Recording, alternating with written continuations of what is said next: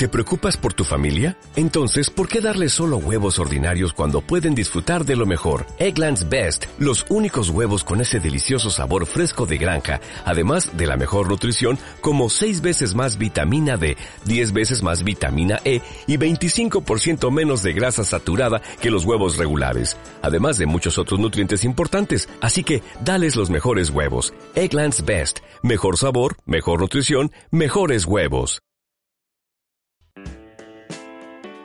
Onda Regional de Murcia. Puedes encontrarnos en Twitter como arroba Murcia. Te contamos detalles de la programación, te resumimos algunas de las noticias más importantes del día, compartimos fotografías y las entrevistas y secciones más llamativas. Síguenos.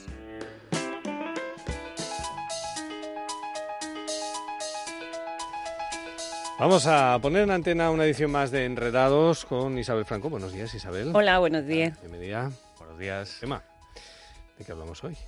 De seguridad, de contraseña, de, de todas esas cosas que a Ah, veces esa nos llevan tan de cabeza. 1, 2, 3, 4, la Así fecha es. de nacimiento. Que tenga mayúsculas Año. y minúsculas, que tenga un mínimo de caracteres, que no sea nunca la misma, que no la guardemos en un archivo que se llame contraseña. ¿Y en este sitio qué contraseña tenía? ¿Era la misma que tenía en otro o no? y a ver si ahora me acuerdo, tengo que cambiarla, restablece No, y tu la- La contraseña. llevo en un posit pegado en la, La cartera. para que, Sí. sí. La lleva en un post pegado en la cartera, de Que no, que Ah. no. Yo no, yo no. Junto a la contraseña de la, de la tarjeta del banco, ¿no? Es la, es la, la psicosis, ¿no? De no guarde un archivo que se llame contraseña, no lo tenga en ningún sitio que sea fácilmente accesible, pues ¿qué hacemos con él? ¿Dónde lo guardamos? ¿Dónde está seguro, no? Pues eh, vamos precisamente a, a comentar que ya existe tecnología para evitarnos esos dolores de cabeza, que no estamos hablando tampoco de algo que, que sea un proyecto de futuro, sino que es eh, plenamente vigente hoy en día. Y para eso nos detenemos con, con una empresa filial de Telefónica, Eleven Paths, que se dedica a la seguridad y que precisamente hoy va a ofrecer una charla vía Hanout por Google, eh, gratuita para todo el mundo, para hablar precisamente de esa tecnología y que podamos documentarnos y tener toda la información con detalle. Nosotros le hemos pedido hoy a Pablo González Pérez, que es el- uno de los eh, Technical Business Manager de Eleven Pass, que nos comente con detalle o que nos adelante lo que se va a tratar este mediodía. Y bueno, creemos que es una- un tema interesante porque el que más y el que menos vamos todos eh, locos con las contraseñas. Mm, Pablo. Hay unas cuantas, ¿eh? Si te pones a pensar en la cantidad de contraseñas que... No, digo yo. Vamos a preguntárselo. Sí. Yo creo que nos escucha ya, ¿no? ¿Pablo? Sí. Bueno, buenos días. Mu- Muchas contraseñas, ¿no? Que tenemos cada uno. Claro, al final, hoy en día tenemos, los usuarios de Internet tenemos millones de contraseñas, cada vez tenemos más identidades digitales y tenemos que recordar cada una de las contraseñas que vamos poniendo en las distintas identidades, porque habéis estado con todas las claves, habéis, estado, habéis hablado de, de que no tenemos que repetir las, las contraseñas, ¿no? que cada cuenta tiene que tener una contraseña. Luego también los sistemas cada vez nos ponen a los usuarios en más, en más problemas, porque nos dicen, tiene que tener una mayúscula y una minúscula, al menos un número o, o un carácter extraño. Y al final la gente, cuando se crea una identidad digital en Internet, tiene varios problemas para recordarlo, ¿no? Es decir, bueno, ¿y cuál, cuál he puesto aquí? ¿Cómo, cómo la recuerdo? Directamente no te acuerdas. no, si solamente uno, Pablo, eh, no te acuerdas. ¿Te acuerdas? Restablece ¿Te acuerdas? contraseña. Darle el enlace de ¿Te olvidé mi contraseña. Claro, y entonces, bueno, pues eh, es cierto que durante los últimos años ha habido ha habido mejoras, ¿no? Para intentar protegernos también, porque las contraseñas es una es una vía débil también para, para que alguien pueda hackearte fácilmente, pues porque al final en algunos sistemas ponemos contraseñas como la fecha de nacimiento, que también se ha hablado de ello, o ponemos contraseñas como 1, 2, 3, 4, 5, 6, y entonces eso no, no son seguras, son fácilmente predecibles y simplemente sabiendo ese, ese patrón o incluso porque nos pueden llegar a robar la contraseña con otros métodos, por sabiendo eso ya pueden acceder a un montón de recursos a nuestras a datos personales nuestros o incluso a información sensible que, que sea nuestra, nuestra privacidad, ¿no? Entonces, en los últimos años ha habido eh, empresas que se han dedicado pues a, a intentar concienciar del uso de segundos factores de autenticación, que sería otra otro paso antes de lo que, que os voy a comentar ahora, ¿no? El segundo factor de autenticación sería algo que yo tengo, por ejemplo, si nosotros accedemos a Facebook o accedemos al correo, eh, nos piden un usuario y contraseña, introducimos el usuario y contraseña y luego Facebook o nuestro proveedor de correo, Microsoft, Google, el que sea, nos pediría, nos mandaría un SMS al, al móvil con un código. Y ese código sería un segundo factor de autenticación. Entonces lo que, lo que estamos haciendo es proteger nuestra identidad ante robos, porque bueno, si nos robasen la contraseña, tendríamos la posibilidad de, de, de, de, bueno, detectarlo porque nos mandarían un mensajito eh, con un código, ¿no?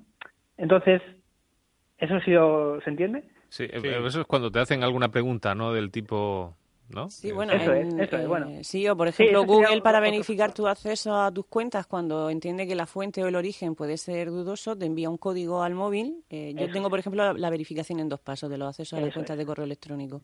Entonces, para poder acceder, no solo tengo que introducir la contraseña, sino que Google me envía al móvil un código que yo introduzco, introduciendo ese código ya se entiende que sí soy yo. ajá. Eso es. Ah, Y nosotros desde, desde Telefónica, bueno, tenemos un sistema que se llama Mobile Connect, que ya los clientes de, Movistar pueden, pueden utilizar en nuestro canal cliente, eh, en el cual directamente eh, tú tienes pareado tu dispositivo móvil con la cuenta en concreto y simplemente tú tienes que indicar cuál es tu número de móvil y eh, se enviará un SMS con un código que tendrás que introducir, ya no habrá contraseña, ya no hay contraseña en esta ecuación, o eh, directamente te sale, te sale un pop-up en tu, en tu dispositivo móvil, una pantallita emergente, ¿no? Y tienes que decirle si quieres eh, entrar o no, simplemente un OK, pulsar un OK o no pulsarlo. O sea, es, es mucho más sencillo lo que proponemos nosotros con este con este sistema, ¿no? Porque al O sea, final ya- ya, ya no, no- tenemos que recordar contraseñas, Ya no habría contraseñas. ya no hay contraseñas. Para, Directamente para ninguna de las aplicaciones o que, claro. utilizamos en el móvil, ¿no? Claro, entonces, eh, si el día de mañana nuestro banco se integra con este sistema, pues no hace falta recordar contraseñas, sencillamente iríamos a la pantalla del banco, a la pantalla de login, introduciríamos nuestro número de teléfono, en función del mecanismo que tengamos eh, que configurado, pues que nos manden un SMS o que nos o que directamente salga una pantallita a nuestro móvil y le demos al OK, ahí estamos verificando que somos nosotros porque nosotros disponemos de nuestro dispositivo móvil, es nuestra forma de demostrar que somos realmente nosotros, ¿no? Y la Entonces es un sistema muy sencillo. Claro, la siguiente pregunta es si te roban el móvil, que Claro. Claro, claro, ahí está, ¿no? Si te roban el móvil, eh, existe la posibilidad, de, lógicamente, de desvincular eso, ¿no? Llamando al, al proveedor, eh, me, han- me ha pasado esto, me han robado el móvil, etcétera. Mm. O sea, siempre existe la, la, la vía, el canal de, de poder desvincularnos, ¿no? Ante un caso de... Es como si te robasen el- la cartera, te roban la cartera, al final tienes que dar de baja pues eh, la tarjeta de crédito, tienes que... etcétera. Pero entonces trasladaríamos o se canalizaría esa seguridad a través de cada una de las operadoras de telefonía móvil. Eh, bueno, sí, realmente, realmente sí. O sea, al final eh, lo que lo que estamos haciendo es distribuir el, el, el, el juego, porque por un lado podríamos utilizar, si estuviésemos hablando de un banco, podríamos utilizar por un lado una especie de, bueno, una contraseña, podríamos ir utilizando la contraseña, pero podríamos utilizar Mobile Connect como segundo factor de autenticación, al igual que estamos haciendo con el código del SMS, pues estamos distribuyendo en dos canales distintos eh, la autenticación. O sea, históricamente la autenticación siempre ha ido en un canal, que es el mismo, Internet. Pero ahora estamos distribuyéndolo, eh, la autenticación en dos canales. eh, por un lado Internet y por otro lado la operadora. Ujú. Ujú. ¿vale? ¿Y Entonces, si nos roban, si nos roban una parte, si nos robasen una parte, pudiesen robar una contraseña, no tendrían acceso al otro canal, por lo cual eh, no podrían utilizar nuestra identidad. Lo que estamos intentando es proteger un poco la, La doble identidad digital del protección, digamos. Eso es.